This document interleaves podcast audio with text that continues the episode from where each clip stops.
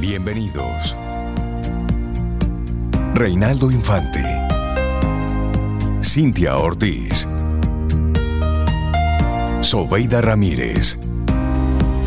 En Camino al Sol.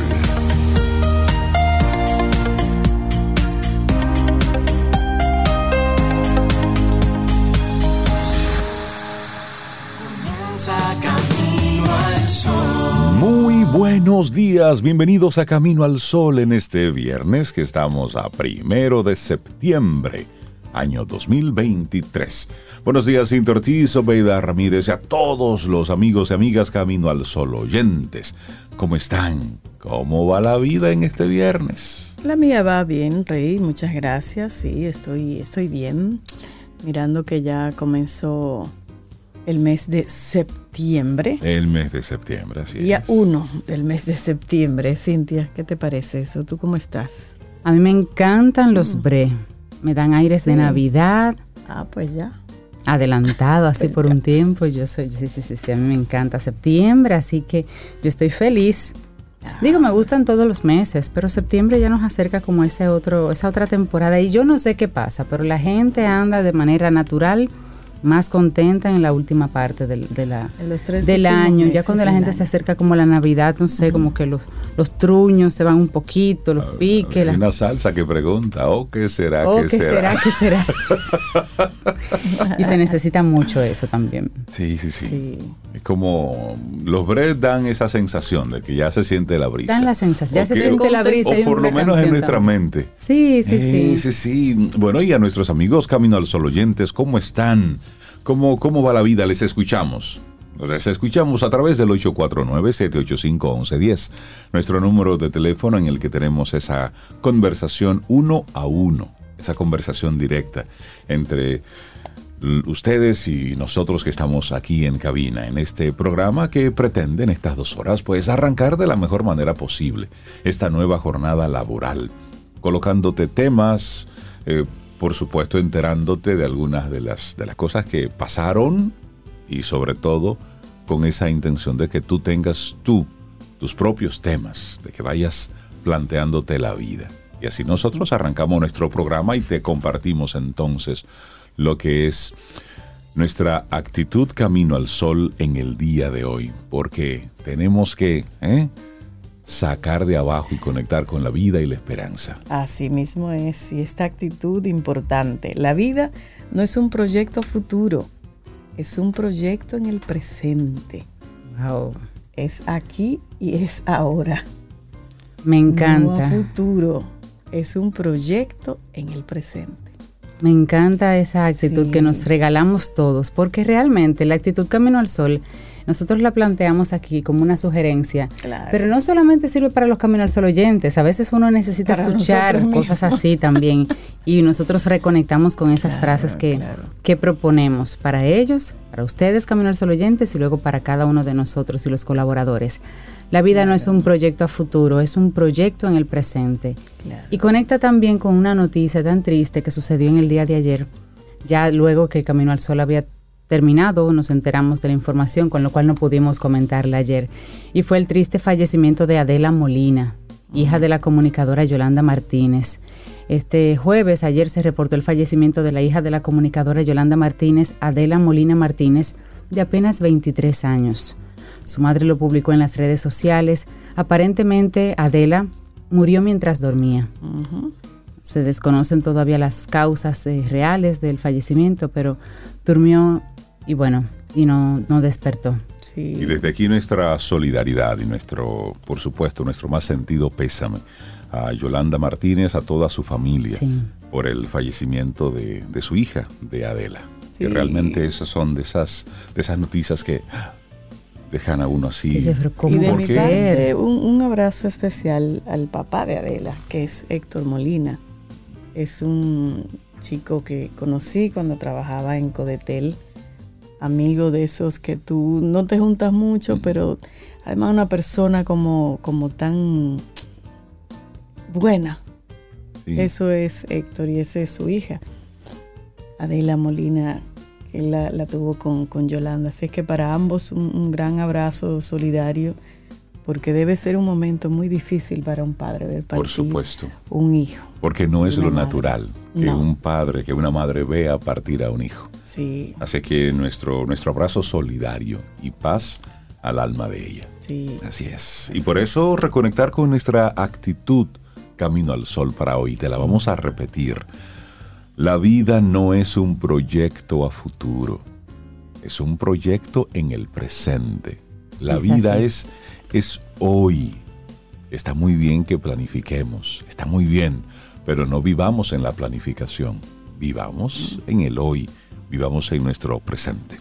Algunas cosas que se conmemoran en este primero de septiembre. La dactiloscopía. Sí, hoy es el Día avance. Mundial de la Dactiloscopía.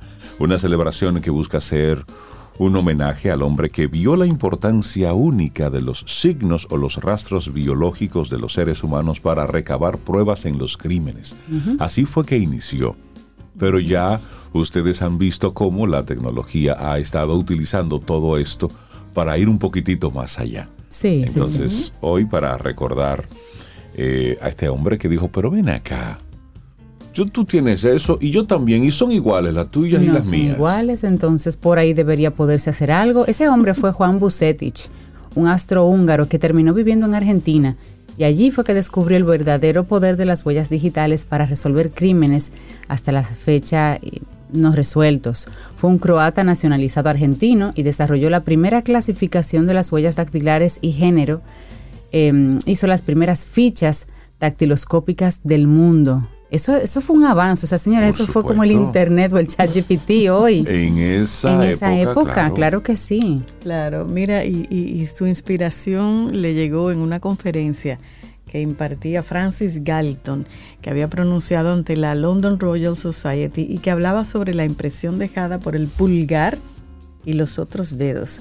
Y a raíz de esta información, Bucetic creó cuatro grandes grupos para clasificar los rasgos de una huella. Arcos, presillas internas, presillas externas y verticilos. Y en base a su método y a la creación de las fichas dactiloscópicas, la policía de Buenos Aires, ¿se acuerdan que Cintia dijo que la había vivido allá? Pues la policía de Buenos Aires pudo identificar en el año 1892 a una asesina, gracias a él. Y se trataba de Francisca Rojas, una mujer oriunda de la ciudad de Necochea, quien había matado a sus tres hijos e inculpado a su marido. Ah, pero terrible la doña. Pero se había dejado atrás una huella ensangrentada de su pulgar, evidencia que la delató y colocó en la palestra mundial la utilidad y la veracidad de la dati- datiloscopía como método eficaz para las investigaciones forenses. Sí, sí. Pero ¿cómo así? ¿Cómo es que funciona? En esencia, la dactiloscopía es el estudio de los rasgos de las huellas digitales. No existen dos huellas iguales. Aunque las de los gemelos univitelinos son muy difíciles de diferenciar, pero en realidad no existen, hasta las de ellos son diferentes. Cada huella del mundo posee una serie de rasgos y de formas que crean un patrón único. Por ello, en series como CSI, Ay, sí. James Bond, películas, cualquier película así policial, se hace tanto hincapié en la recolección de huellas. Qué bien. Eso es interesante. fue un gran avance. Sí, eso es un gran avance y, y fue una persona que se hizo la pregunta. Entonces, hoy hazte tú una pregunta en Y tu sí. trabajo, en tu ambiente, las cosas que haces. Y sí, sabes que hoy también es un día, otro día internacional para mencionar, es el Día Internacional de los Primates, que tiene como finalidad destacar la importancia de conservar a estas especies mamíferas. Sí, sí, sí, venimos de ahí. Así como alertar sobre las amenazas de extinción de algunas de ellas.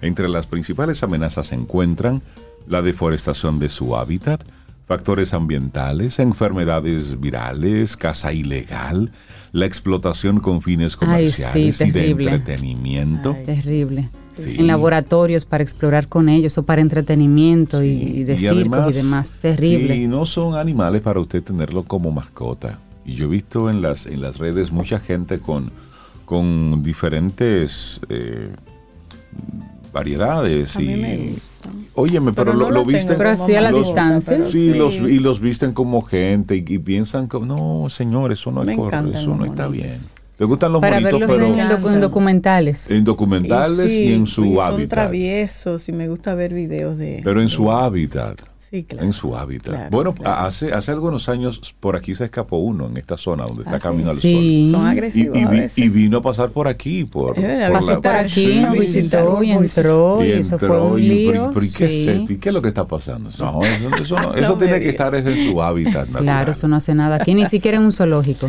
Claro. No, eso es algo que tiene que ir, ir desapareciendo también. Los zoológicos deben estar ya virtuales.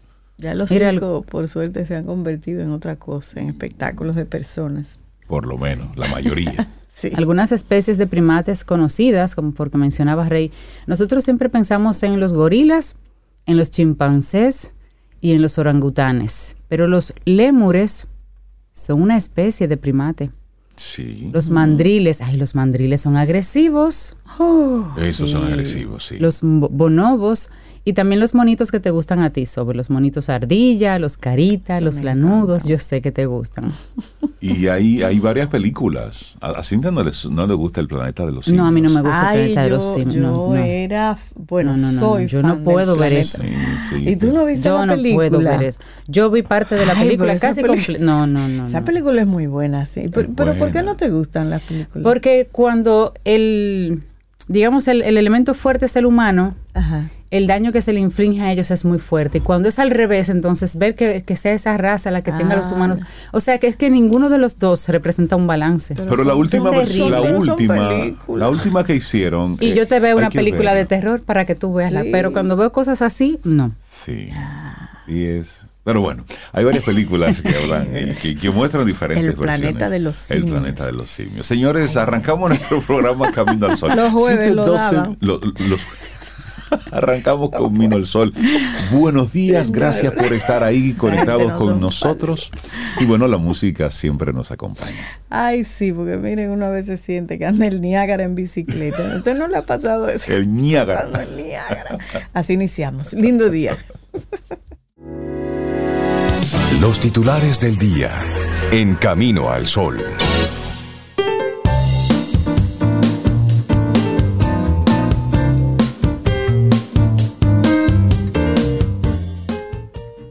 Pero comenzamos con una frase primero.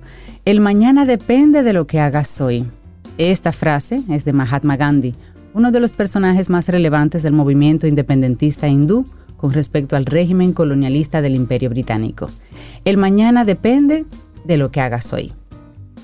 Y nosotros seguimos avanzando en este camino al sol. Muchísimas gracias por conectar con nosotros a través de los diferentes medios. Entonces vamos a compartirte algunos de los titulares que recoge la prensa nacional e internacional.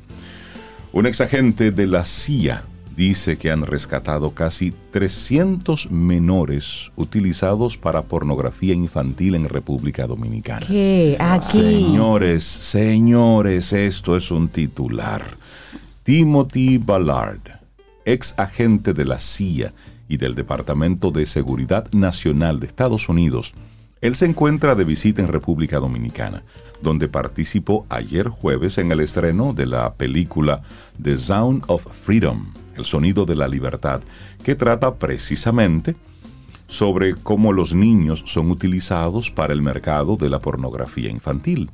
Entonces él hizo una visita al periódico Diario Libre y él aseguró que la organización que formó para salvar niños y jóvenes víctimas de la trata humana trabaja activamente en República Dominicana de la mano de la Policía Nacional y del Ministerio Público. Y dice, entonces, en marzo del 2014, vinimos aquí.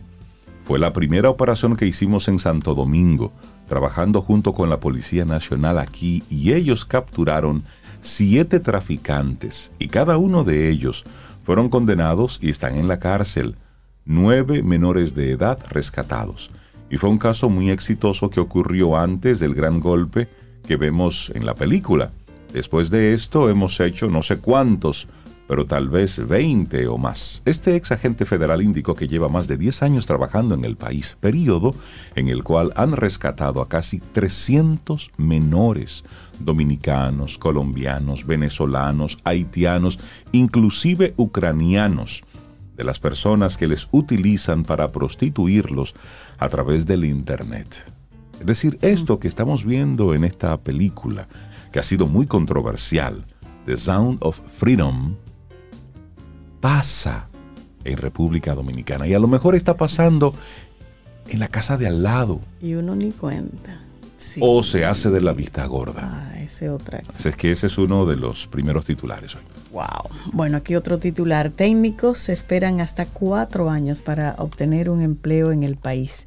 Los profesionales del nivel técnico superior y de grado, las personas egresadas del programa Inglés por Inmersión y los de formación técnico profesional tardan en promedio 4.07 años en conseguir su primer empleo después de haberse graduado. Esta es una de las conclusiones del informe Cero Sistema Nacional de Becas y Créditos de Apoyo Educativo, elaborado por el Ministerio de la Presidencia para determinar cuáles familias profesionales y áreas de conocimiento necesitan ser potenciadas con la implementación de políticas públicas educativas. El informe fue publicado a finales del 2022 y analiza los cuatro años previos a la pandemia del COVID-19 hasta el 2021. El informe expresa que en el análisis de la oferta, la evidencia estadística concluyó que el sistema de educación superior tiene buena capacidad de respuesta para seguir aportando profesionales en las familias de servicios socioculturales y a la comunidad, salud y bienestar, educación, artes y humanidades, construcción y minería, informática y comunicaciones, también actividades físicas, deportivas y recreativas y programas y certificaciones genéricos. Sin embargo, señala que todas esas familias tuvieron tasas de matrícula y egreso superiores a la tasa de ocupación del sector privado. Bueno, cambiamos de tema. China ayudará en la reforma policial. Para sellar el compromiso de colaboración mutua, el embajador informó la visita en octubre de una delegación del Viceministerio de Seguridad Pública de esa nación.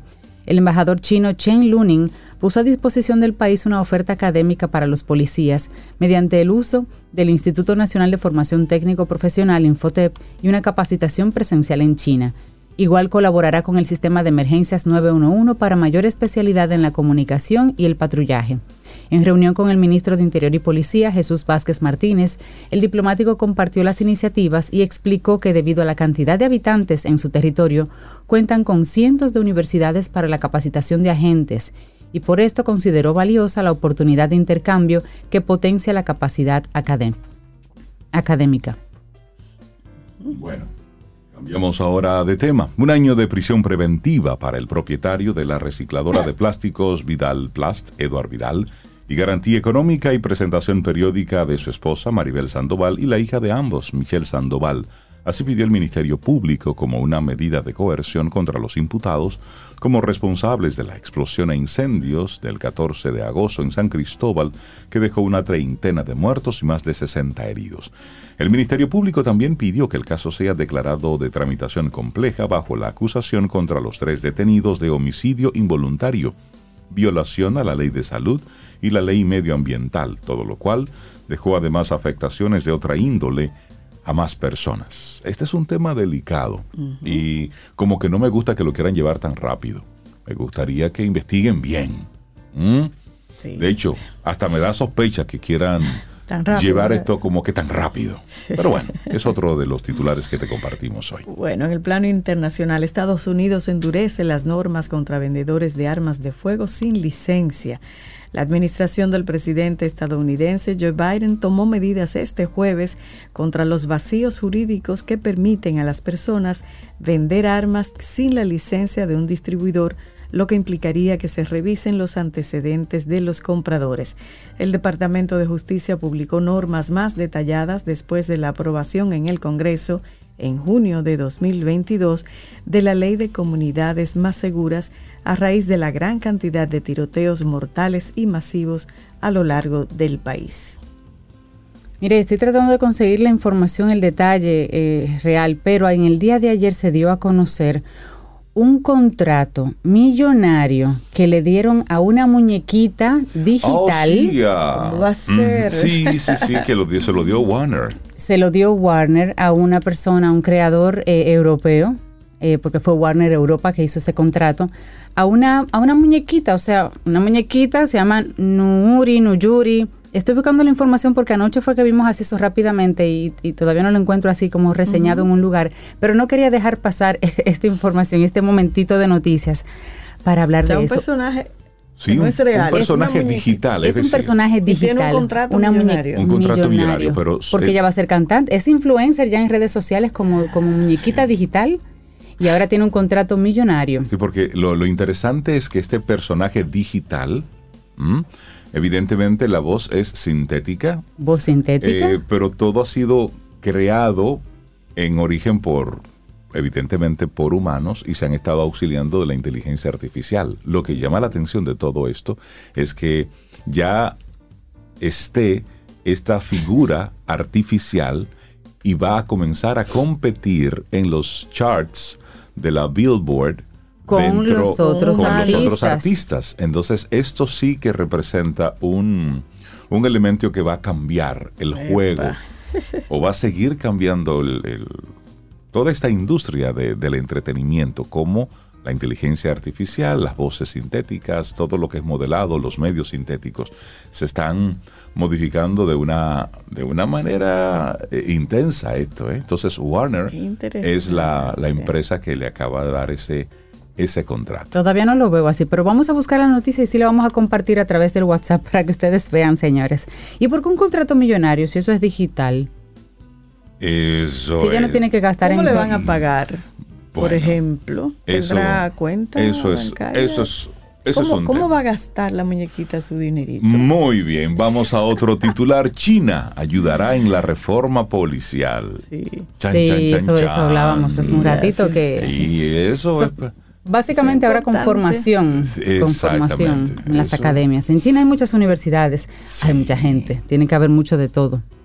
Así es que son, son de esas cosas interesantes que están pasando. Estos son algunos de los titulares que te compartimos. 720. Laboratorio Patria Rivas presenta En Camino al Sol, la reflexión del día.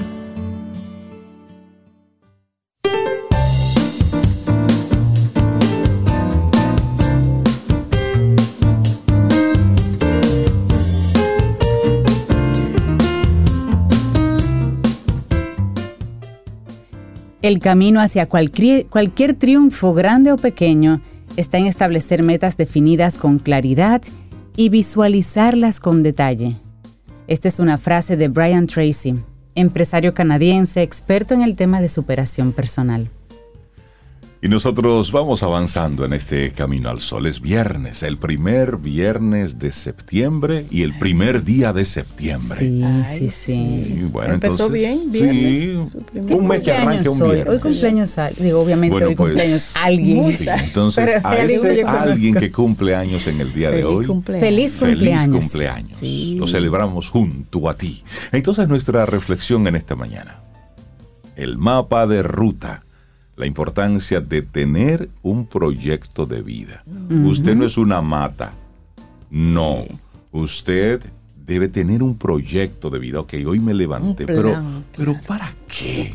Entonces reflexionemos en esa línea. Así es, y sentir la emoción de vivir puede resultar algo poético, pero en realidad es la base de una vida con significado. Y para ello se debe descubrir el sentido de la vida y la razón por la que se existe, más allá de por el mero hecho de estar aquí.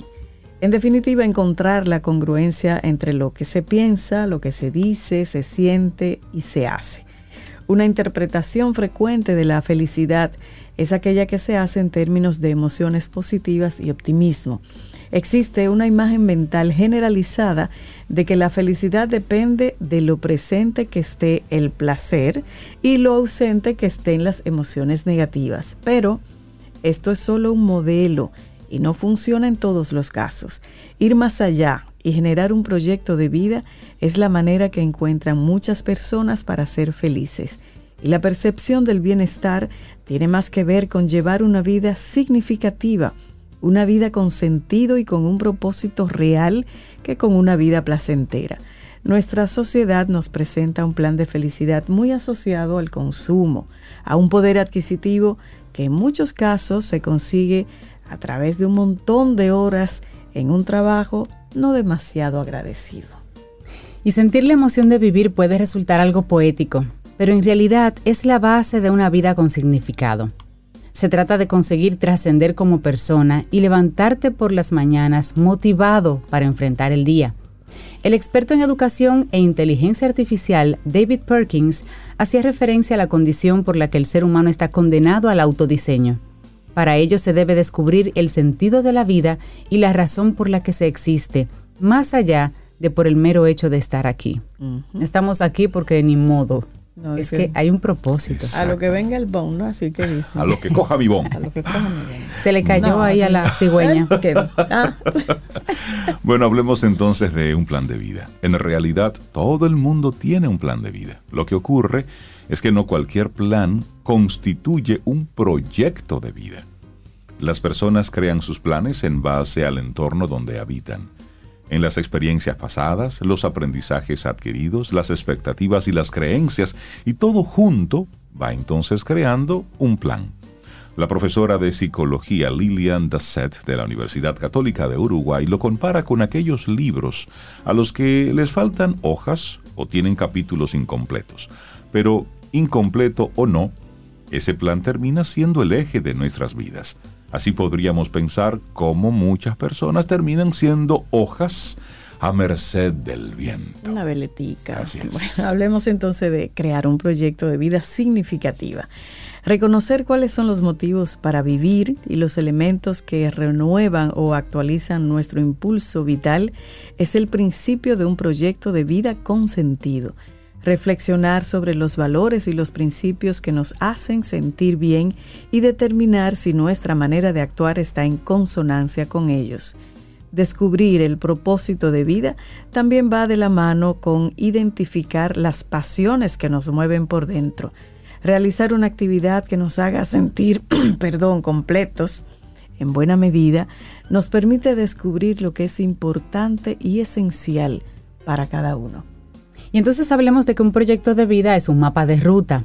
Cuando se crea un proyecto de vida significativa, se está, de alguna manera, reconstruyendo la propia identidad. Implica una toma de decisiones importante y un compromiso profundo con el desarrollo personal. Decidir el propio destino y alcanzar el máximo potencial como persona es el objetivo de fondo en el que se enmarca cualquier proyecto de vida. Es importante entender la propia historia personal, las experiencias y aprendizajes que han ido dando forma a la persona actual y que ayudan a entender el presente y a preparar el futuro. Trabajar en los datos autobiográficos es una excelente manera de poner los eventos pasados en perspectiva. Se debe trabajar también en el reconocimiento de las propias fortalezas y las debilidades, analizar el entorno social, las oportunidades que pueda brindar estos son recursos que facilitan entender dónde se debe mejorar y dónde encauzar los esfuerzos. Es como un FODA. Lo que conocemos como un FODA es hacerte un FODA personal. No lo nosotros mismos. Exacto, hacer ese inventario es importante. Entonces, finalmente, es importante conocer y entender la misión personal. Esto es indispensable para crear un proyecto de vida en el que quepan tantos desafíos como fortalezas. Además es importante alcanzar una cierta alineación entre lo que pensamos, sentimos y hacemos, de manera que la disonancia no nos torture. Tener un proyecto de vida facilita una labor. ¿Cuál? La de separar aquello que importa de lo que es prescindible. Por eso es que debemos tener un proyecto de vida. Un proyecto. El que no tiene un proyecto se suma al proyecto de otro. Eso es lo que sucede. El mapa de ruta, la importancia de tener un proyecto de vida. Un escrito de Sonia Butner y lo compartimos aquí hoy en Camino al Sol. Laboratorio Patria Rivas presentó En Camino al Sol la reflexión del día. Camino al Sol. Tomémonos un café. Disfrutemos nuestra mañana con Rey, Cintia, Soveida en Camino al Sol.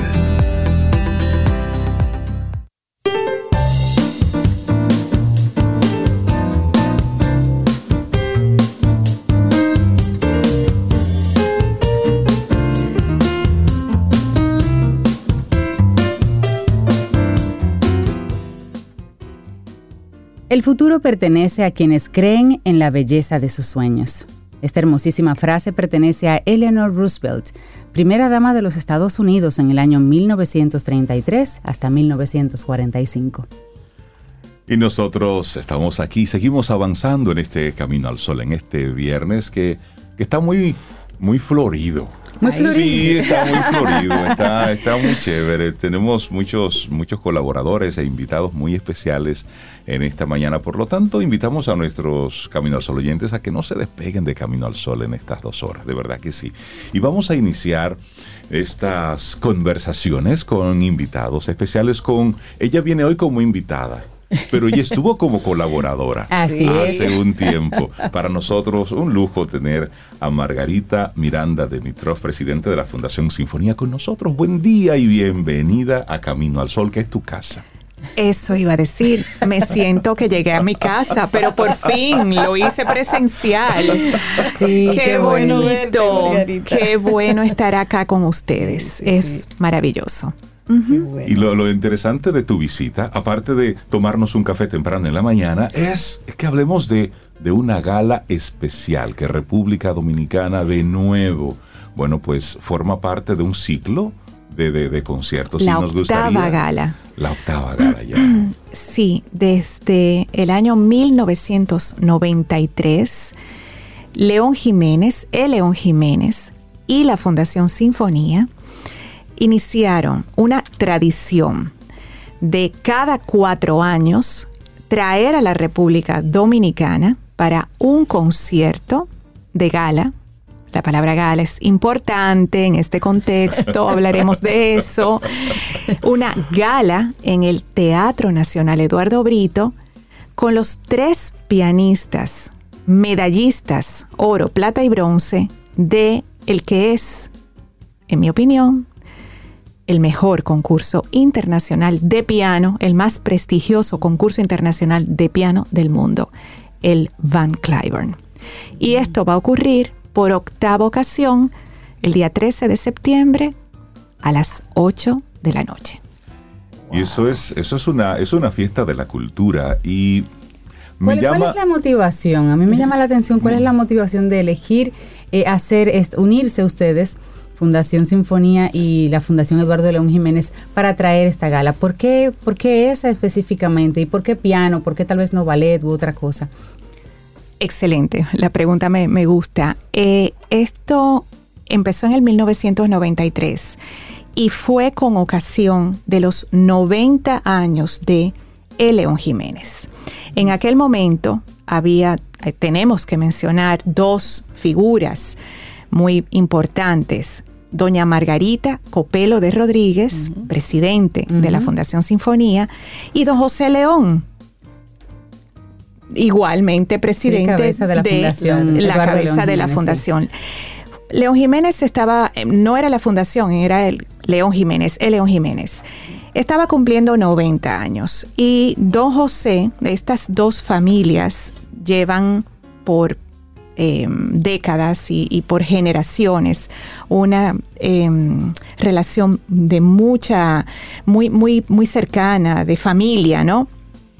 Y don José se acercó a doña Margarita y le preguntó si se podía hacer un gran concierto, una gran gala en el Teatro Nacional y qué doña Margarita sugería. Y doña Margarita, que era una apasionada del piano y admiró profundamente a la figura de Van Cliburn, le sugirió a don José, vamos a traer esos pianistas, pero no un pianista, no un ganador, no el medalla de oro, no, no, no, los tres. Wow. Medalla de oro, medalla de plata, medalla de bronce. Aquel concierto que fue a finales de 1993 fue un concierto que marcó un antes y un después, entre otras cosas, porque el León Jiménez le donó al teatro un piano de concierto Steinway en el 1993 que se estrenó En esa noche de la primera gala.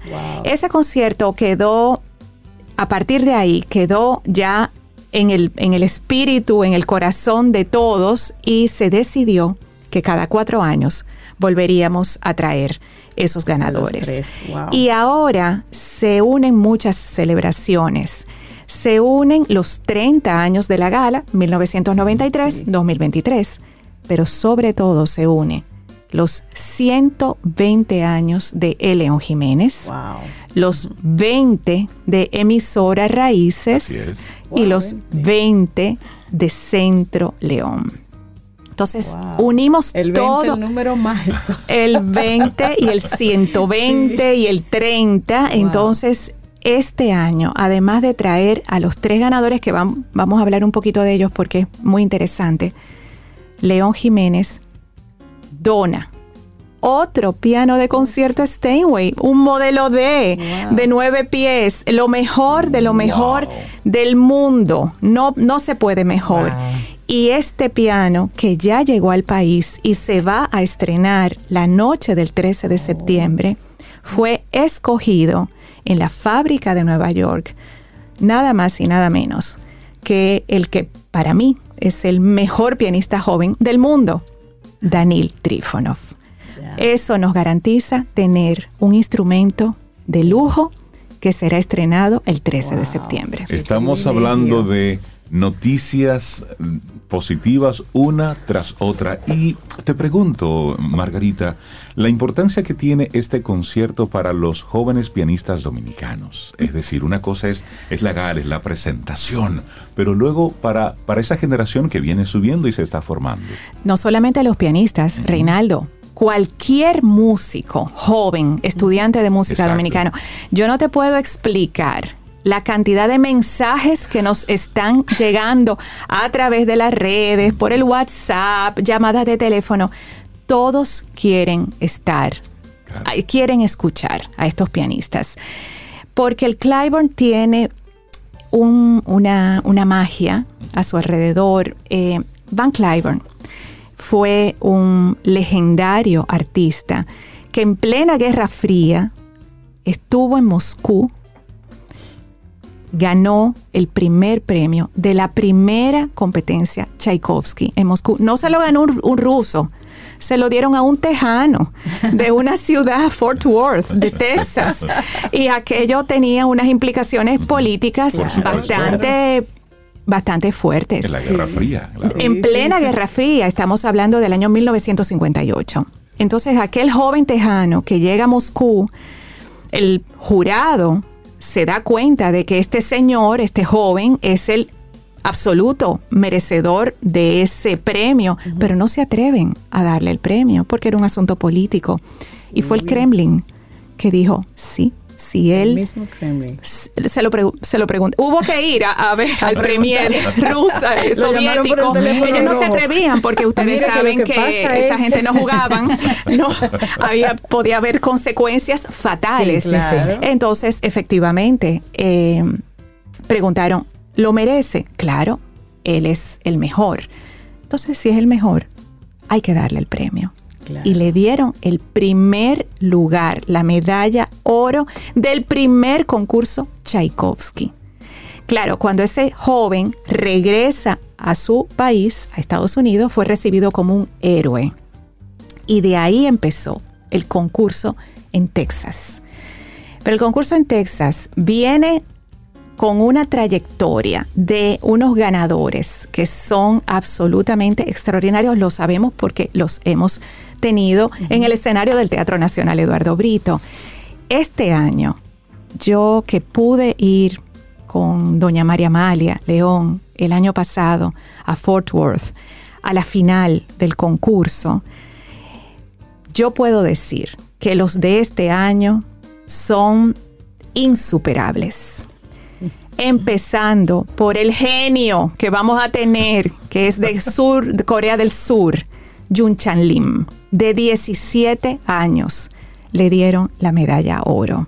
Wow. La rusa, señores, una rusa, segundo lugar, medalla plata, Ana Geniushine.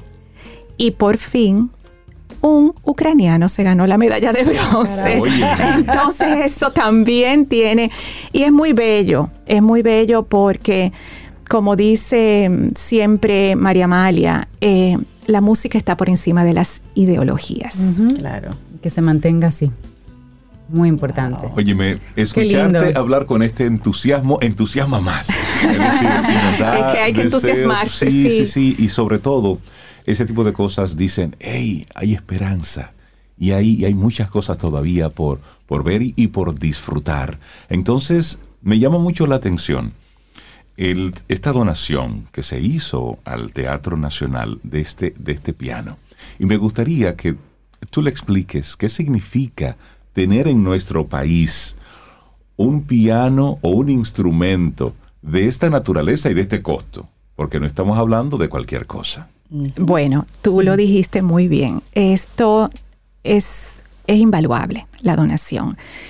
Em, cuando el Teatro Nacional, que está cumpliendo 50 años, se, se celebró ahora en agosto el 50 aniversario del teatro, este teatro que es un patrimonio nuestro. Eh, teatro es, eh, además de tan bello, eh, tiene una sala Carlos Piantini con una magnífica acústica y obviamente tenemos una orquesta sinfónica nacional que es también un orgullo dominicano que dirige el maestro José Antonio Molina, quien va a dirigir el concierto, por cierto, la gala. Pues en ese en ese año 73, cuando se inauguró el teatro, por supuesto, el gobierno dominicano adquirió un piano, Steinway. Steinway and Sons es la mejor, bueno, no voy a decir la mejor, pero una de las mejores em, casas, eh, fabricantes de estos instrumentos. Pero el piano que viene o que está aquí ya, que es el Model D, el modelo D, D de Dinamarca, ¿no? El Concert Grand, nueve pies, es el mejor, es el gran estándar de cuando uno va al Carnegie Hall de Nueva York, cuando te vas a Viena, cuando te vas a París, estos son los instrumentos que están en esos escenarios. Eh, luego, en el año 93, viene un segundo Steinway, que lo dona el León Jiménez. Y ahora un tercer Steinway. O sea, el Teatro Nacional hoy día uno entra al escenario, el backstage, y uno se va a una casetita que está disimulada a la izquierda y ahí guardados con sus covers, con sus... Em, muy, muy Bien protegidos. Sí, porque esos pianos deben mantener una temperatura eh, estable, la humedad también no puede estar ni muy húmedo ni muy seco. La temperatura, o sea, tiene que tener unas condiciones especiales. Es tanto así que desde que se donó en el 93 el piano eh, del 93, nosotros hemos venido trayendo casi todos los años un técnico de Nueva York, de la casa Steinway, para el mantenimiento, no solamente del del 93, también del del 73. O sea, se le ha dado ese cuidado, ese cariño, porque esos son pianos. Un piano de esto es un piano artesanal. Exacto. Esto, esto no es una, una máquina que, que se hace una producción. De hecho, el año pasado, porque esto tenemos un año preparándolo. Exactamente, un año. O sea, el año pasado en agosto empezamos a hacer los contactos con Steinway para la, donación, para la compra de ese instrumento. Y lo que nos dijeron fue que la fábrica estaba eh, limitada en el número de estos instrumentos que ellos producen al año. Ellos no producen muchos de estos instrumentos. Entonces, hemos tenido una suerte enorme de que nos escogieron cinco y esos cinco nuevos ¿eh? de caja fueron el 31 de mayo pasado. Los teníamos en la, vamos a decir, como los vehículos, en el showroom de Steinway en, en Astoria, en Nueva York. Y ahí llegamos con Danil Trifonov, que le tocó esa tarea muy especial de escoger de esos cinco Uno, yo sabía que a Danil Trifonov, Steinway le iba a escoger lo mejor. Porque estamos hablando de Danil Trifonov, no es cualquiera.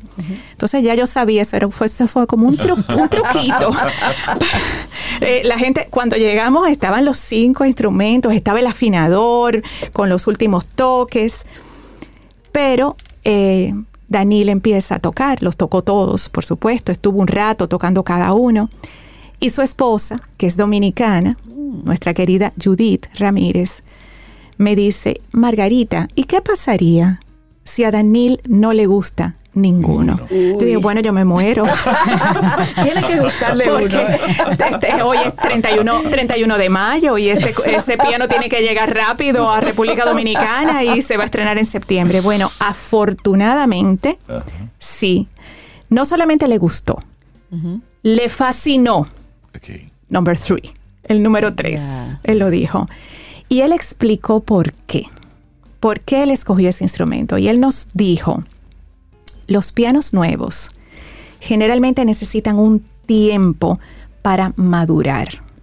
Pero este piano en particular, ya se, aunque es nuevo, ya se siente que ha madurado. Tiene un poderío de sonido, pero al mismo tiempo tiene una, unos matices, una calidad dinámica que se puede hacer desde los fortísimos hasta los pianísimos. Es un instrumento que, aunque es nuevo, ya tiene Madurez, toda esa riqueza del gran sonido de Y un piano lo estaremos entonces escuchando precisamente en esta gala. Ese es el día que lo vamos a estrenar. Entonces vamos a recordarle a los amigos Camino al Sol oyentes el día, si todavía quedan boletas disponibles. Sí, porque ya están preguntando Claro. cómo van Sí. al concierto.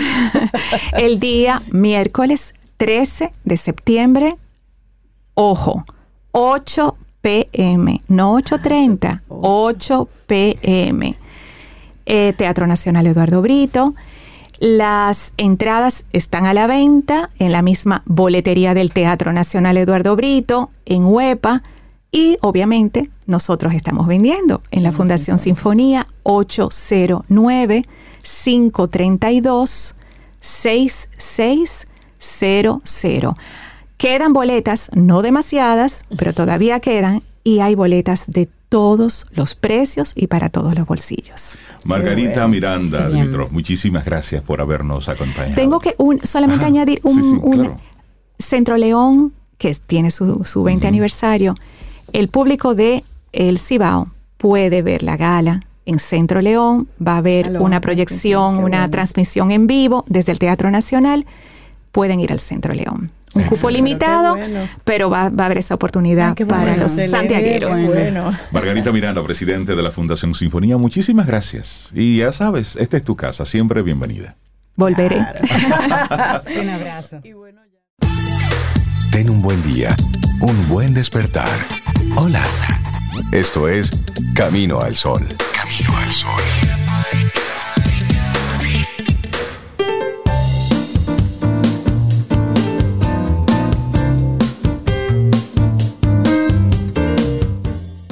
Tus sueños son tu visión y tus objetivos son el camino hacia esa visión.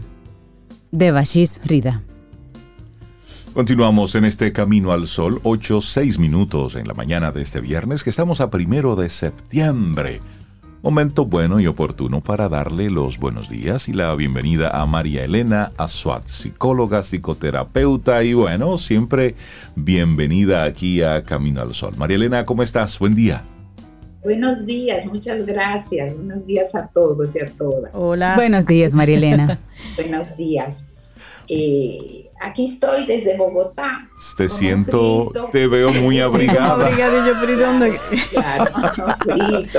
Esto me gusta, esto internacional de nuestros colaboradores. Qué bueno, y gracias, gracias por conectar con nosotros en la distancia, María Elena, para hablar sobre el control, la entrega y la libertad. Me llama la atención. Bueno, la idea de hoy es un poquito hablar de cuál es el origen que tenemos los seres humanos de querer controlar todo en la vida. Las preguntas son, ¿por qué queremos ejercer control sobre todo lo que Qué, pasa en qué nuestra cosa vida? tan grande. ¿Eh? Lo queremos controlar todo. Todo. Y, todo. y queremos forzar a que la vida funcione de acuerdo a nuestros deseos. ¿Por qué? Porque nuestros deseos los percibimos como justos, los percibimos como correctos. Pero estar constantemente controlando o queriendo controlar lo que nos pasa o lo que la vida nos trae, nos llena de estrés y de ansiedad. Listo. ¿Sí? Entonces vamos a tratar de ver por qué se origina esta necesidad de controlar todo en nuestras vidas. Y según expertos, este control que queremos ejercer sobre nuestras vidas tiene como base el miedo. Este miedo a la incertidumbre, este miedo a no saber qué va a pasar, este miedo del que hemos sido condicionados desde muy pequeños en nuestra educación. Es decir, se nos enseñan a tener controles como una manera de crear buenos hábitos. Mm. Estos buenos hábitos los impulsa la sociedad. Es decir, todos estamos convencidos de que somos inteligentes, racionales y que queremos organizar nuestra vida. Pero una cosa es organizar nuestra vida y otra cosa es tratar de controlar nuestra vida. Porque cuando uno se organiza, uno hace lo que tiene que hacer y el resultado uno lo suelta o lo debería soltar, pero lo que nosotros hacemos es que nos organizamos para hacer lo que hay que hacer y luego ejercemos presión para que el resultado sea el que queremos. Y eso está entonces conectado, Marielena, con, con el tema de las expectativas. Es decir, estoy esperando esto en base a este resultado. Y cuando no, entonces ahí viene la frustración, ¿cierto?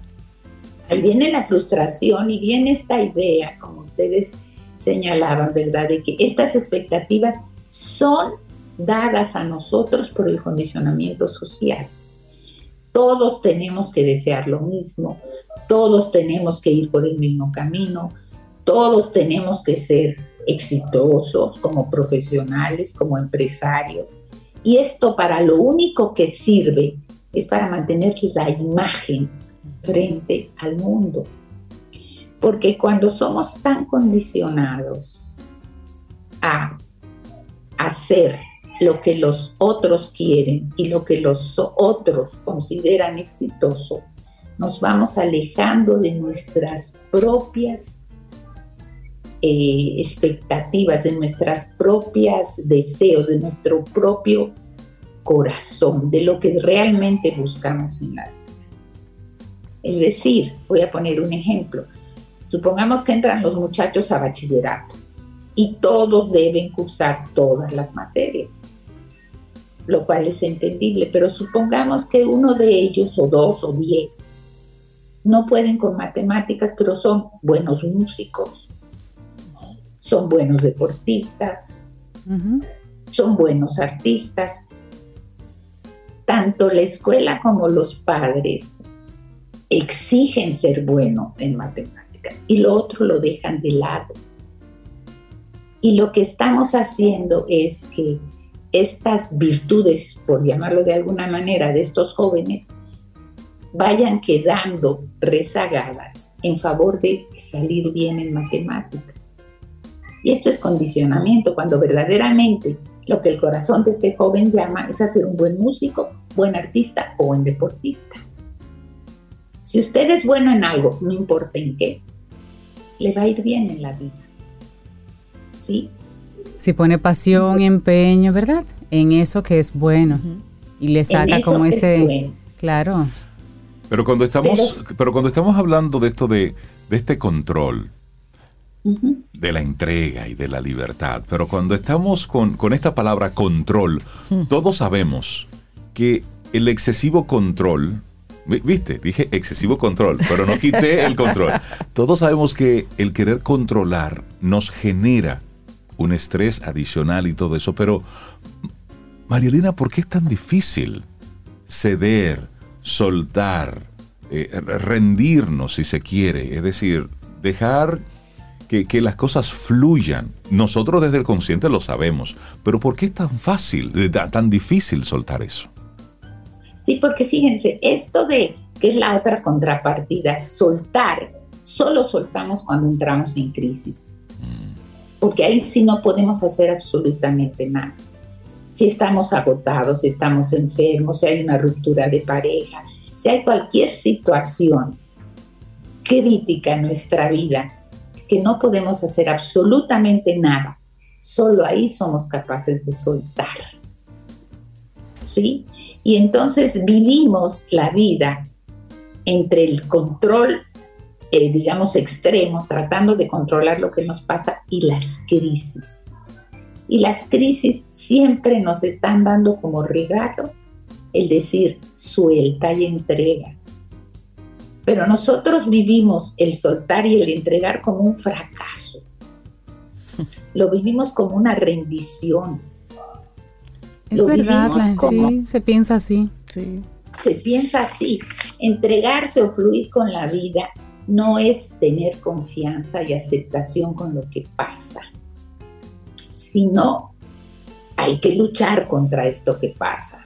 Sí, lo podemos ver en las enfermedades, lo podemos ver en las crisis de pareja o lo podemos ver en cualquier aspecto de nuestra vida. Cuando hay una crisis uno empieza luchando y luchando y luchando para hacer a un lado la crisis y superarla. Y la crisis no acaba. Entonces, acabamos agotados y la única alternativa es soltar, confiar. Si hay alguien que está enfermo y uno lucha o que no, que no, que no, y hay que operar por decir algo, uno tiene que soltar y ponerse en buenas manos de un médico y decir, bueno, a ver qué pasa y a ver qué sale. ¿sí? Entonces vivimos entre un constante estrés de querer controlar que nada de esto pase versus el absoluto eh, evidencia de que las crisis existen y que ahí tenemos que aprender a soltar. El gran problema es que vivimos las crisis como golpes muy duros.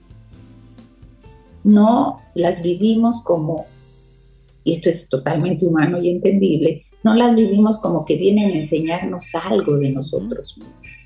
Como que a través de atravesar esta crisis o este desafío, nosotros nos vamos a dar cuenta de cosas que antes no nos dábamos cuenta.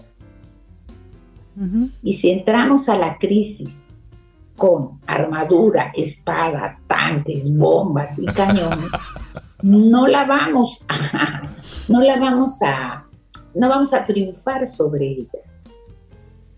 Vamos a acabar agotados y la crisis continúa. Una relación de pareja que no funciona. Bueno, entonces la pareja, los miembros de la pareja asumen que van a luchar contra eso.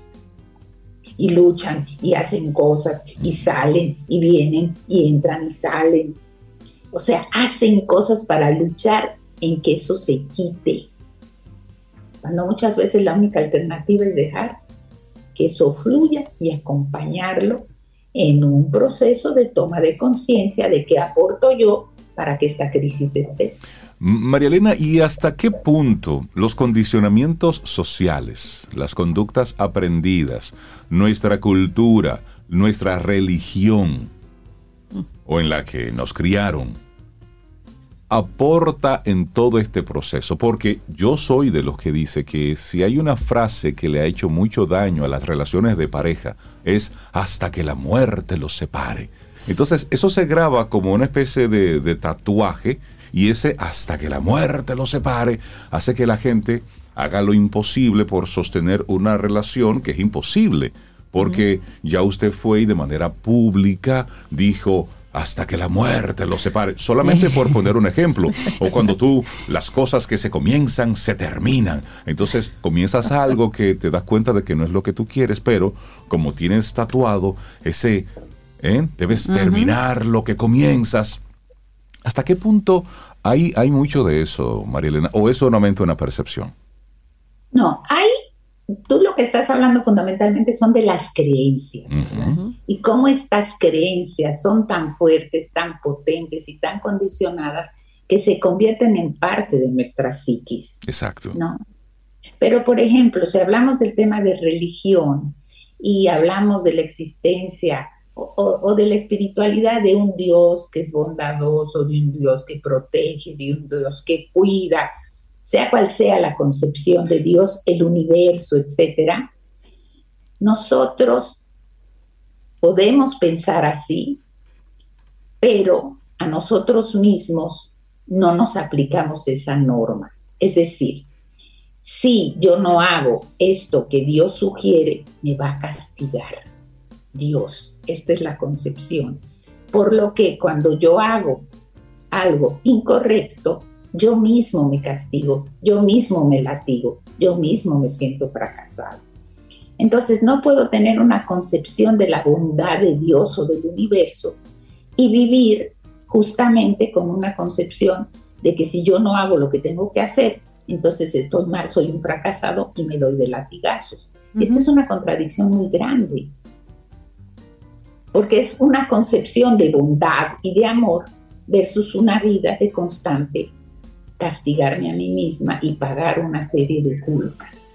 Sí. Entonces, no sé si les hace sentido. Total, sí, sí, totalmente. Y esto nos lleva a ese, a ese querer controlarlo todo. María Elena. Cuando la salida es fluir. Exactamente. la salida es fluir. Ser como el entregar. Ser como el río. Y ser libre, que tiene su precio. Pero eso no es ser sinvergüenza. Que entonces luego está el otro extremo, porque Marilena, una cosa es fluir, otra cosa es ser sinvergüenza. Soltarlo todo y que el mundo se encargue. Sí, sí, sí. Y, si Dios quiere. ¿cuál, ¿Cuál sería la herramienta para medir? ¿Cuál sería? Que estamos muy desconectados de lo que nos resuena. Mm. Yo siempre digo en los procesos terapéuticos, como a veces digo con ustedes, esto que digo le resuena. Porque si no le resuena, no es el camino, no es lo que su sabiduría anda buscando, por decirlo de Claro, y no hará nada con esa información. Así es. Exactamente. Y además puede ocurrir que yo lo que le diga a las personas es, y ustedes lo saben, que soy contra las recetas, usted lo que tiene es hacer tal y cual cosa, pero si va contra sí mismo, va contra su propia sabiduría, no lo haga. Si no lo resuena, no lo haga porque su camino es otro. Entonces el exceso de control nos lleva a querer caminar absolutamente todos por la misma carretera. Y, cada camino es personal. Oye, pero qué tema para reflexionar todo el fin de semana, María Elena. Por eso es que ella viene los viernes para dejarnos esa tarea. Si alguien quiere continuar esto y decir, mira, María Elena, yo quiero que hablemos esto, pero más en detalle, por, por experiencia personal, porque necesito un soporte, este tema del control, la entrega y la libertad. ¿Cómo conectan contigo? ¿Cómo pueden tener esa conversación? Con mucho gusto pueden comunicarse conmigo al WhatsApp 809-868-0886. Ahí sin ningún control vemos qué hacer. Con mucha entrega. mucha libertad. Que tengas un excelente día y, disfruta tu estadía por allá. Ay, sí, disfruta Bogotá. Sí, sí, sí. Un abrazo. Un abrazo. Para iniciar tu día, camino al sol.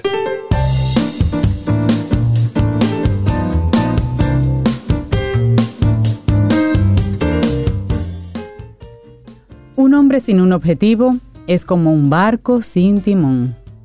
Una frase de Thomas Carlyle, filósofo, historiador, matemático, ensayista escocés. Y seguimos en este Camino al Sol. Es viernes, estamos a primero de septiembre, 8.23 minutos en la mañana. Y bueno, nosotros contentísimos de, de darle la bienvenida formalmente a un nuevo colaborador en este nuevo mes de este 2023. Mucha gente desconoce que él realmente tiene alma de poeta. Así es. pero la vida lo ha llevado por la meteorología, por las noticias, para ganarse el sustento. Entonces, nosotros muy contentos de recibir a Jean Suriel en nuestro programa Camino al Sol. Jean, buenos días y bienvenido a Camino al Sol en tu segmento titulado El poeta del tiempo. ¡Eh! Pero mira qué bien. de verdad, de verdad que me siento muy honrado de, formar parte de, este equipo. Eh, hace tiempo que me siento personalmente eh, miembro de Camino al Sol. Y lo eres. Porque a diario, a diario lo, escuchamos en mi, en mi, casa, en mi hogar, en mi esposa, mi hija, mi suegra son asiduos de, esa programación, de ese contenido, contenido muy positivo, un contenido que deja un sabor eh, muy humano y, unas lecciones extraordinarias. Entonces, así que también los felicito, aparte de formar parte desde ahora en adelante de, este equipo. Y, gracias por asociar esos dos, eh, esas dos facetas, la poesía, la lírica, con la meteorología. y, se me ocurre que en algún momento pueda escribir algún libro que se llame un huracán en mi alma, por ejemplo, para hablar de... Ese me gusta.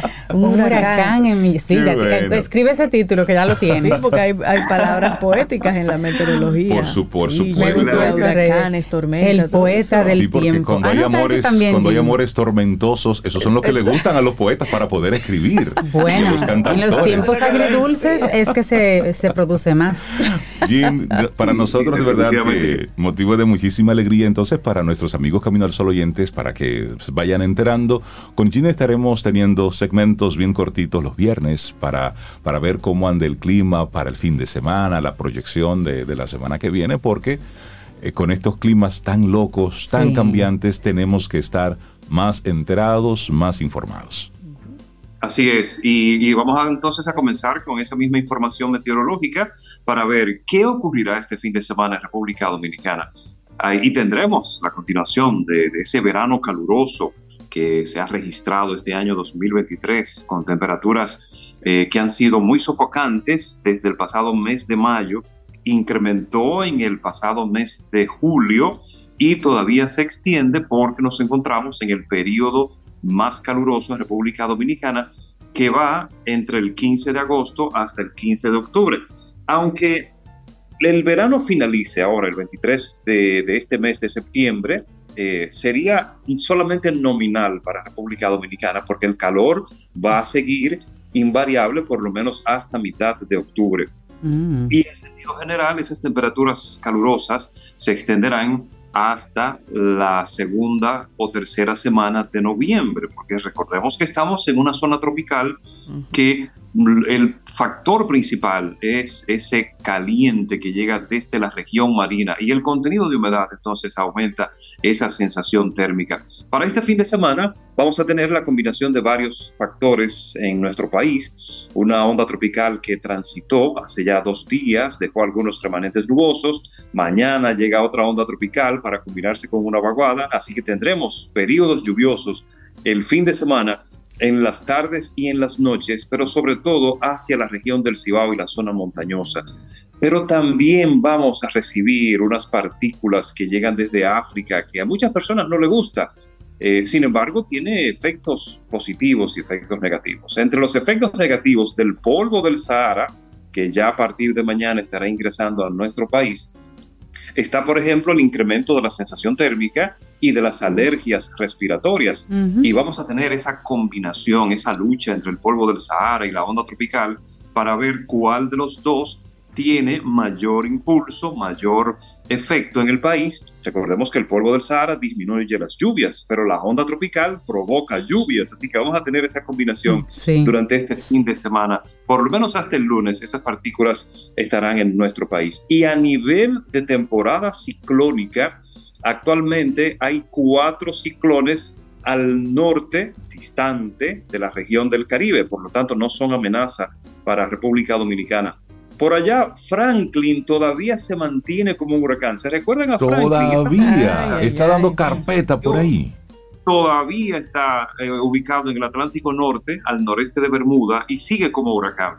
Eh, se espera que ya durante las próximas 24 horas empiece a perder intensidad porque se mueven aguas muy frías. Está también la tormenta Idalia que afectó a Florida, ya empezó a debilitarse, la tormenta José y la depresión tropical Gerd que se reintensificó nueva vez después de haberse degradado al este de las Antillas Menores. Así que este fin de semana no tenemos amenaza ciclónica para la región del Caribe, pero muy atentos porque hoy inicia el periodo más activo de la temporada ciclónica. Septiembre es un mes icónico porque en este periodo se han formado las tormentas y los huracanes más fuertes y más destructivos en nuestra región. Así que vamos a estar muy pendientes al Atlántico. Ayer se estaba precisamente conmemorando un aniversario más del huracán David. 44 años. 44, años de esa, de esa época. Miren, Sí, eh, eh, el huracán David hasta ahora ha sido el único huracán categoría 5 en impactar con esa intensidad a República Dominicana. Allá, en 1979, las informaciones meteorológicas no estaban tan, tan definidas como hoy en día, las imágenes de satélite apenas estaban comenzando, los modelos de pronóstico, eh, no teníamos computadora todavía en ese momento, así que la comunicación era un poco más dificultosa. Entonces, en ese momento fallecieron entre 2.000 y 3.000 personas, porque todavía no se tiene eh, ese, ese conteo oficial, eh, o real, mejor dicho, porque oficial es más de 2.000 personas, pero el real debe ser entre 2.000 y 3.000 fallecidos y, y, más de 200.000 personas que perdieron sus, eh, sus casas por las inundaciones. Así que desde ese momento hasta ahora han avanzado 44 años. Y por ahí viene también el aniversario del huracán George, que fue Así en septiembre. es, en septiembre, que fue en el 98. Ese, ese sí lo recuerdo. Ese, claro sí, que sí. ese, sí. está ahí fijo en mi memoria por todo lo que pasó en, en torno a esto. Del, del huracán David lo recuerdo vagamente como un niño pero el George sí me sí nos tocó de forma adulta. Jean Suriel, muchísimas gracias por darnos este reporte. Es decir, en resumen, para este fin de semana eh, va a estar... Póngase su bloqueador solar y salga con su sombrilla también. Y lluvia por el Cibao, por aquí. Eso, Yo eso. espero que no haya lluvia aquí en Santo Domingo el sábado a las 6 de la tarde. Una palabra, una palabra resume este fin de semana. Calor. Listo. Calor, uf, más Ahora, calor. Jean, te voy, a, te voy a hacer una confesión. Cuando hace algunas semanas veía en tus redes sociales que tú publicabas, estamos a algunos días, a pocos días para iniciar la temporada más calurosa del año. Yo me decía, ¿en serio? Aún más. Pero aún más, y se puede.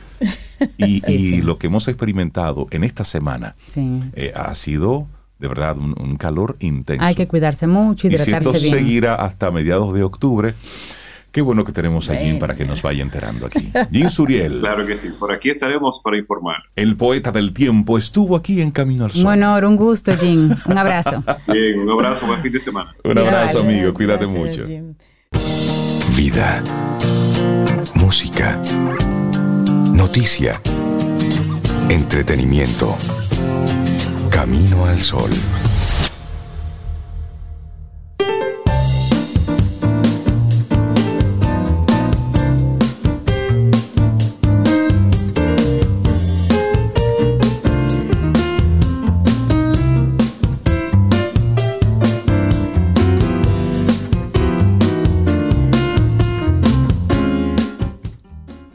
Un objetivo claro fija el rumbo de tu acción y una mente enfocada lo hace posible.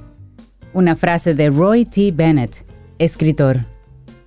Continuamos en este Camino al Sol. Es viernes. Estamos estrenando el mes de septiembre y con él muchísimas cosas que están pasando aquí en Camino al Ay, Sol. pero- y cosas buenas, buenísimas.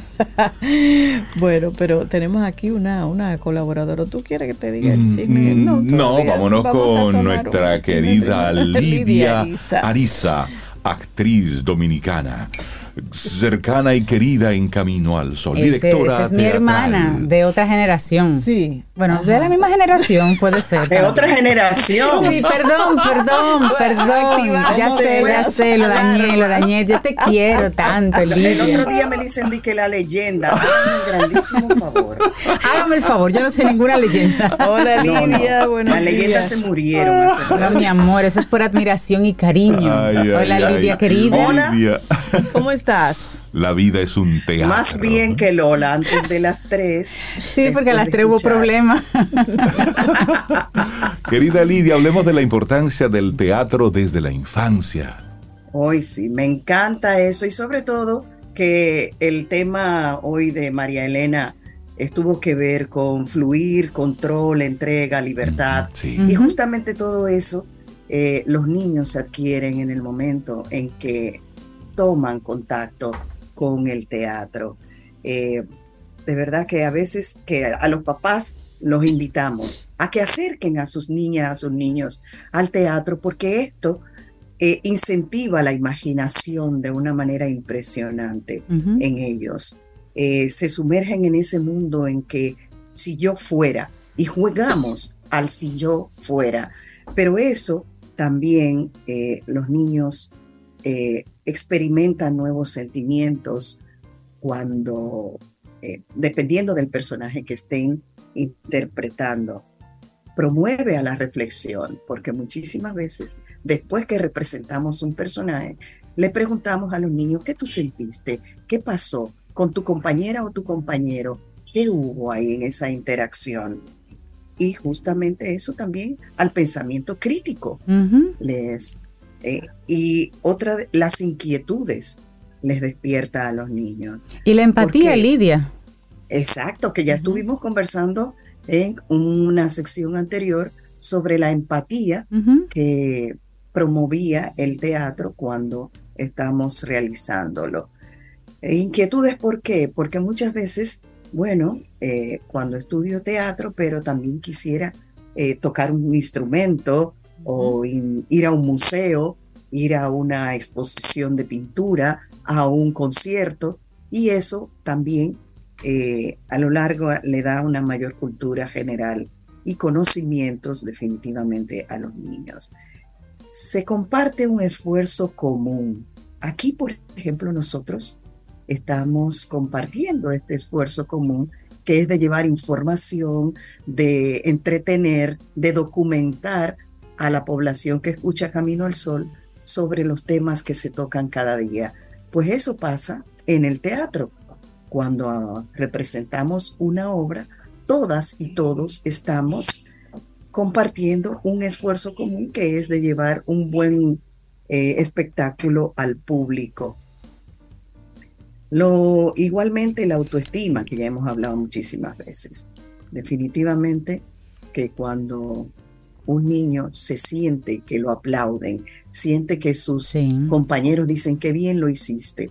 Eso eleva la autoestima en ellos. ¿Sabes que, Lidia, te, escucho hablar de, la importancia del teatro desde la infancia? Y hace algunos días estuve hablando con una, una chica adulta, profesional, ya pasó por su proceso educativo formal establecido por el sistema, que nunca había ido al teatro.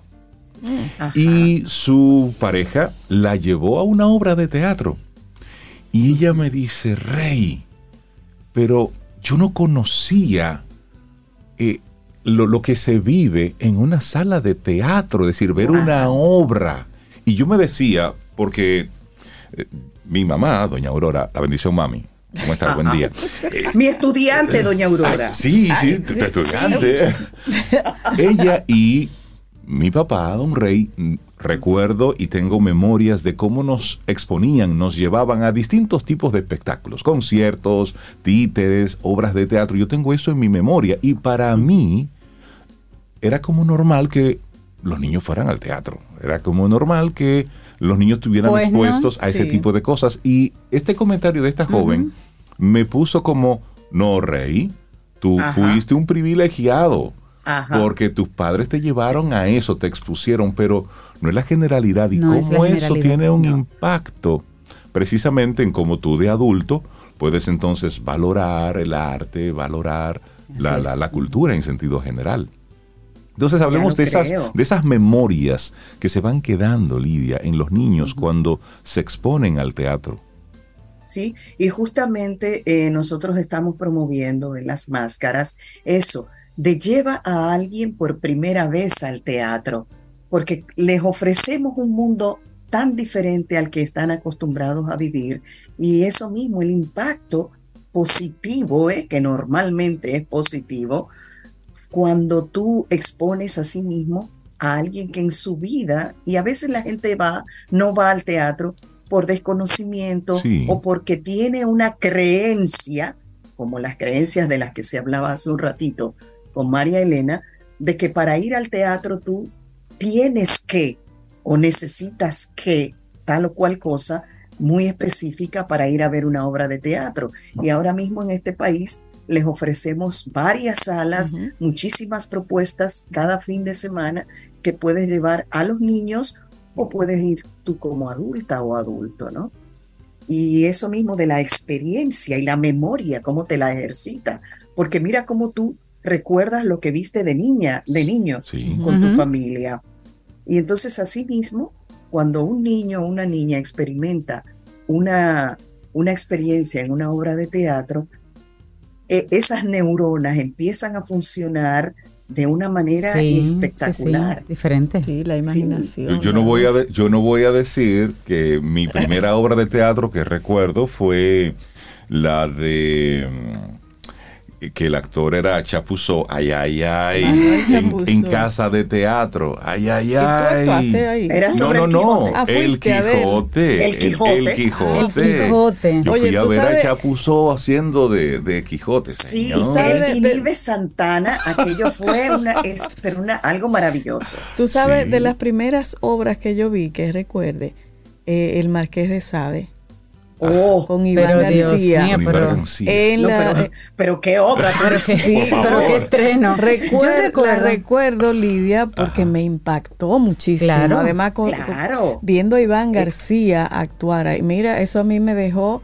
y a partir de ahí el teatro a mí me encanta. Mi mamá trabajó muchos años en Bellas Artes Ah, y yo recuerdo que a veces en un momento dado que yo estuve como enfermita, no me dejó en la casa, sino que me llevó con ella a Bellas Artes. Ajá. Y muchacho al fin, ¿quién se queda sentado en un escritorio? No, Cintia, digamos. Yo salía- Cintia al fin. Cintia y chiquita. Yo salía a caminar entre los pasillos sin molestar a nadie, ta, ta, ta.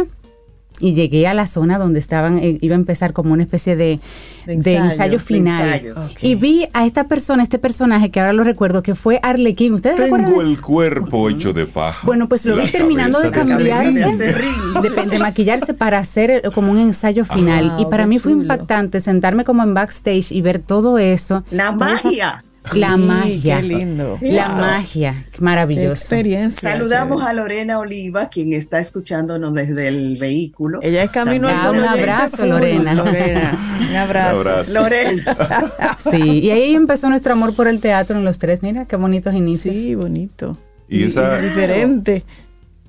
Entonces, esa magia, esa magia que vive el espectador, imagínate a un niño, una niña que tú lo llevas a sí mismo a un camerino, a ver aquella transformación de cada uno de los personajes, Sí. de, de los actores en- y convirtiéndose en el personaje. Eso para un niño, para una niña, es Sí, un eso es. mundo, pero wow, que jamás en su vida lo van a olvidar. jamás. Entonces, vamos a invitar a papá, a mamá, a la tía, a quien sea, a que lleve siempre a ti, Lorena querida, a que lleven a sus niños, si no a estudiarlo, pero sí a tener contacto Claro. en un museo, las pinturas, con la música. Cómo todo esto, además, despierta tantas emociones, tantos sentimientos, que son todos positivos y Ay, que sí. justamente vamos a, con, a, te- eh, eh, a eliminar un poco ese control que tenemos que tener sobre todo. Sí. Nos vamos a entregar a ese mundo maravilloso del arte con libertad, que ha sido las, Las palabras artes- que hoy yo creo que yo acuñé en el día de hoy. Buenísimo. El arte eleva el alma, Lidia. Lidia Arisa, querida, gracias por, Oye, por traer este que- tema. Antes de terminar, eh, que recuerden las últimas funciones de en Las Locas del Bingo, en la mejor sala de teatro de la bonita del mundo. Las máscaras. en las máscaras. El mañana sábado, hoy no hay función, pero sí mañana a las ocho y media, el domingo a las seis y media y la próxima semana. Así es que nos buscan en todas las redes y ahí ustedes van a ver lo maravilloso que es el teatro en una sala de teatro como las máscaras.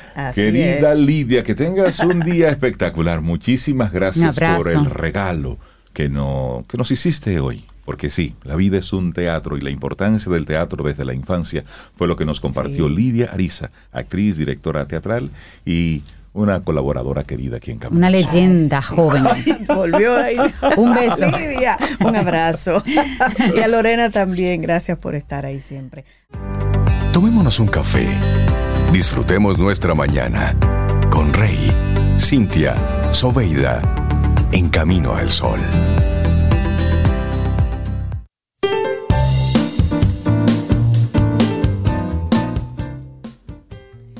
El mañana depende de lo que hagas hoy.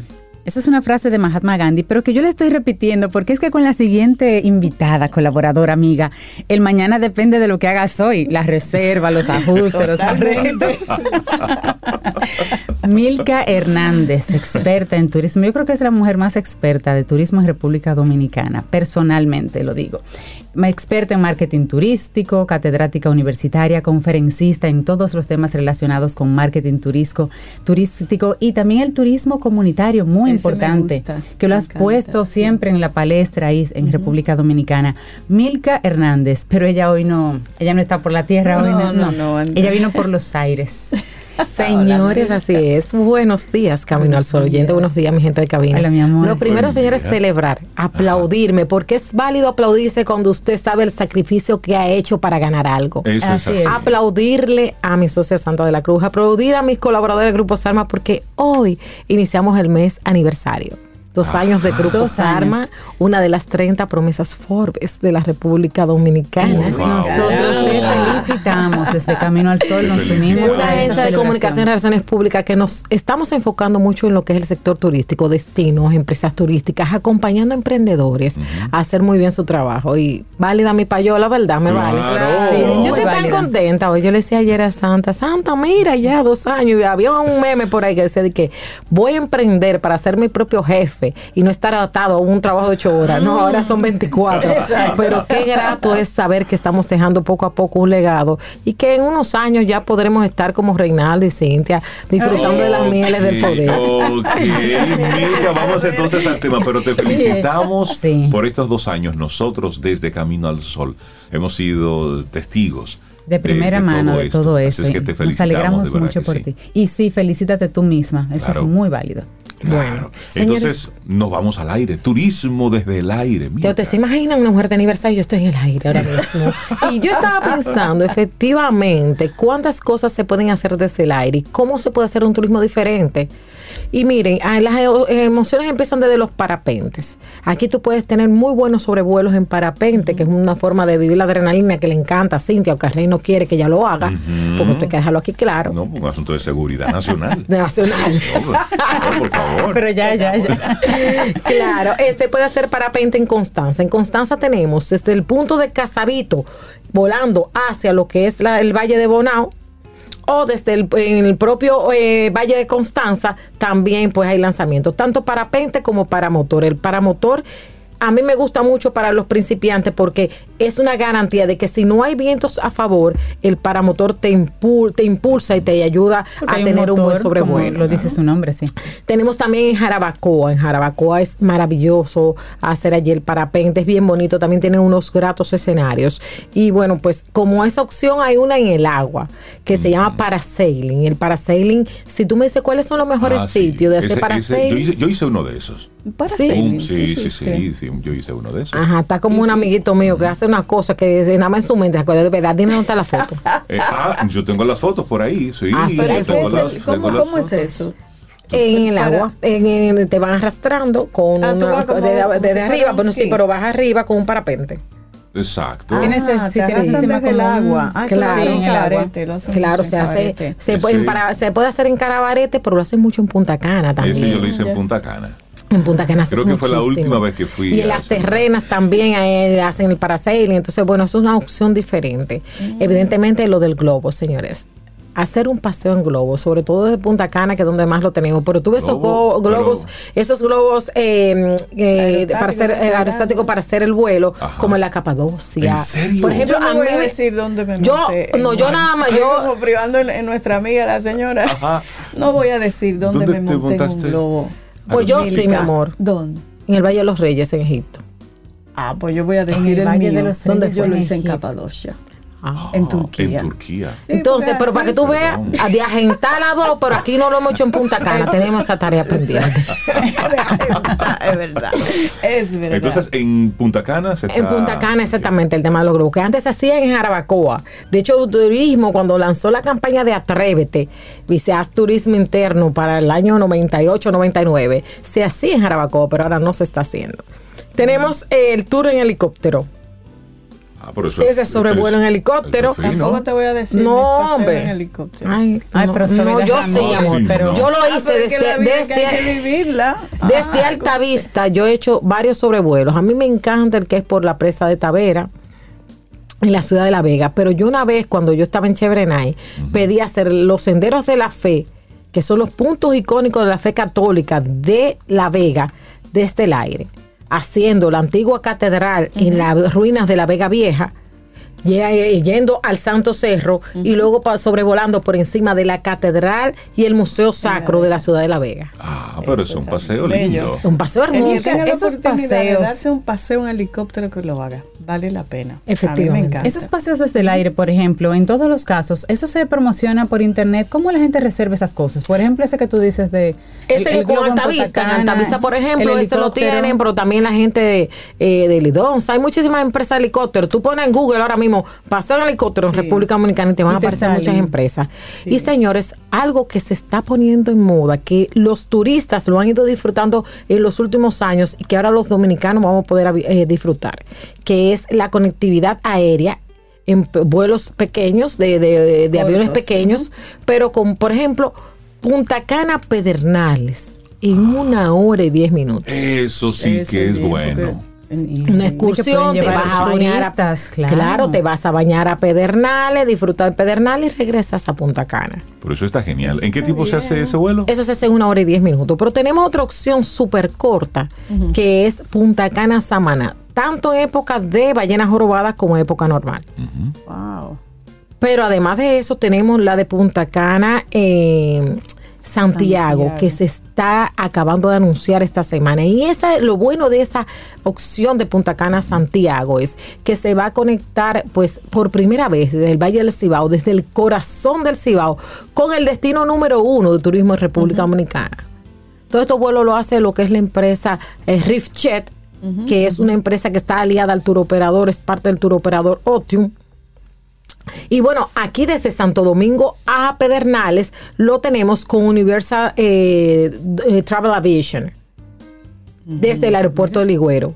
Ese, por ejemplo, yo lo hice, me fui un día tipo las 9 de la mañana, a las 10 de la mañana ya yo estaba cogiendo el barquito para irme a Bahía de las Águilas, allí me O tenían... sea, en yo puedo tomar un vuelo de Higüero hasta. Sí, todas las semanas, los viernes y volver los lunes. Uh, Y te vas entonces allí y entonces ese vuelo especial que yo en el que yo fui venía el mismo día y entonces a las 10 de la mañana yo estaba cogiendo ya el barquito para irme a Bahía de las Águilas. Allí me esperaron como era un VIP, VIP con una morena Con que hace ella unos que ¿sabes? buenísimos. Allí me prepararon mi carnita, mi cosa y después en la tarde, a las cuatro y media de la tarde, Saliste estaba en una acá. reunión en Santo Domingo. pero es una maravilla. ¡Qué milka! Entonces, Wow. esas opciones que hay. Eso, por ejemplo, Santo Domingo, Pedernales, con Universal Travel Aviation, es Punta Cana, Samaná, Punta Cana, Santo Domingo, Punta Cana, Pedernales y Punta Cana a partir del 29 de septiembre con Santiago a través de Riftjet. Son oportunidades que tenemos de hacer un turismo Claro, diferente. yo decía, Terry, vamos a cenar esta noche en Punta Cana. Exacto. Y no haya que, Así cor- como que- que tomar la carretera. y Claro. demás. Señor, y además, miren estadísticas. Oh, la gente dice, ay, yo le tengo miedo. Por ejemplo, los aviones, ah, que un avión pequeño. Señores, las estadísticas de accidente aéreo en comparación con la de los accidentes de vía terrestre, eh, carretera, claro. ahí no hay punto de comparación. Y más aquí que la gente está todos los días como más, más atrona para manejar, ¿verdad? La gente está atronada. y carreteras en obra, la gente atronada, la neblina, eh, que, la lluvia. Señores, hay que darse un poco de calidad. Y, ya a estas edades. y, el tiempo también. A veces tú quisieras poder disfrutar de algo, pero no tienes el tiempo de durar dos, tres, cuatro horas en carretera, ida y vuelta. Un ratito para volver a si no vale la pena. Si yo voy al norte hoy, yo podría ir en 45 minutos. Si hubiese una conexión Santo Domingo, Puerto Plata, y yo en 45 minutos estoy en Puerto Plata y no cogerme ahora mismo cuatro horas de carretera. ejemplo, ¿Qué es lo que vas a hacer ahora? Esquivando un montón de situaciones. Llego tensa y cansada. ¿Tú crees que yo voy a llegar a la actividad de esta noche bien? Bonita y rozagante, no explotar como un cohete. Además, por ejemplo, a mí me dicen que vamos a Puerto Plata y hoy venimos mañana. No, yo, no, gracias. Yo, yo, ese viaje, no lo hago. Exacto, no. Así, son cuatro horas expuesto. Exactamente. Exactamente, exactamente. Y llegar cansado. Entonces, señores, todas estas opciones, ustedes googleando en Google está la información, pero también, por ejemplo, entren a la página de RiftJet en las redes sociales, Universal Travel Aviation también en las redes sociales, la gente de Altavisa tienen también pues esa opción y lo de parapente, hay un montón de opciones. Tony Fly es la que yo uso en el caso de eh, Jarabacoa, Tony Flight. En Constanza uso parapente Constanza. Y son oportunidades que uno se da a la vida, porque los caminos oyentes que hoy me escuchan, están más o menos, estamos todos en la quinta. Y en esta quinta yo no he trabajado demasiado como para darse mala vida.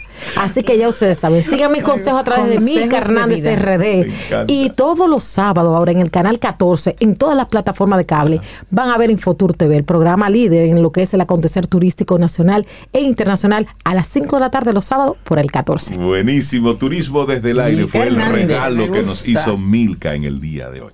Bueno, mañana, mañana no. El lunes, si el universo sigue conspirando, si usted quiere.